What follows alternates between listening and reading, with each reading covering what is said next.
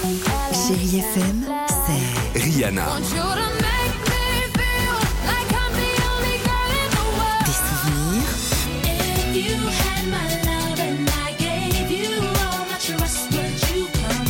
et la musique qui vous fait du bien.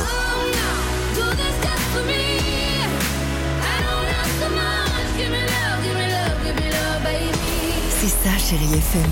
Feel good music. Tout de suite, les infos à Marseille avec Fanny Thomas. Et on commence par la météo du jour.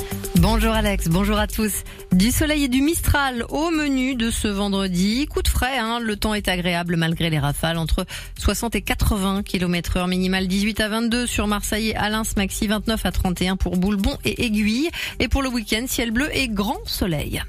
Grève chez Laser Propreté. À Marseille, ils veulent des engagements écrits. Les grévistes poursuivent leur mobilisation sur les salaires et l'emploi. Ils ont arrêté de nettoyer la gare Saint-Charles et les couloirs du métro marseillais le 13 juin. 120 salariés veulent savoir si leur entreprise va continuer de travailler pour la gare. Ce matin, le cabinet du maire de Marseille doit rencontrer euh, des représentants syndicaux. Huit gardes à vue levés dans l'affaire de la cimenterie Lafarge. Ces activistes défenseurs du climat ont participé à une action en décembre dans la cimenterie de Bouc-Bel-Air. Neuf autres personnes ont vu leur garde à vue prolongée pour dégradation.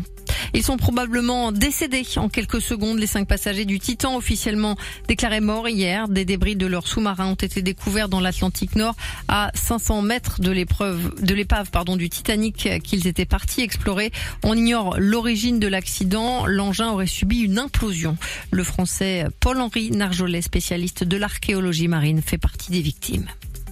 On passe au sport. J'en ai tellement rêvé. Ce sont les mots de Victor Wembanyama. Cette nuit, aux États-Unis, le grand espoir du basket mondial est devenu joueur des San Antonio Spurs, ancien club d'un certain Tony Parker à 19 ans.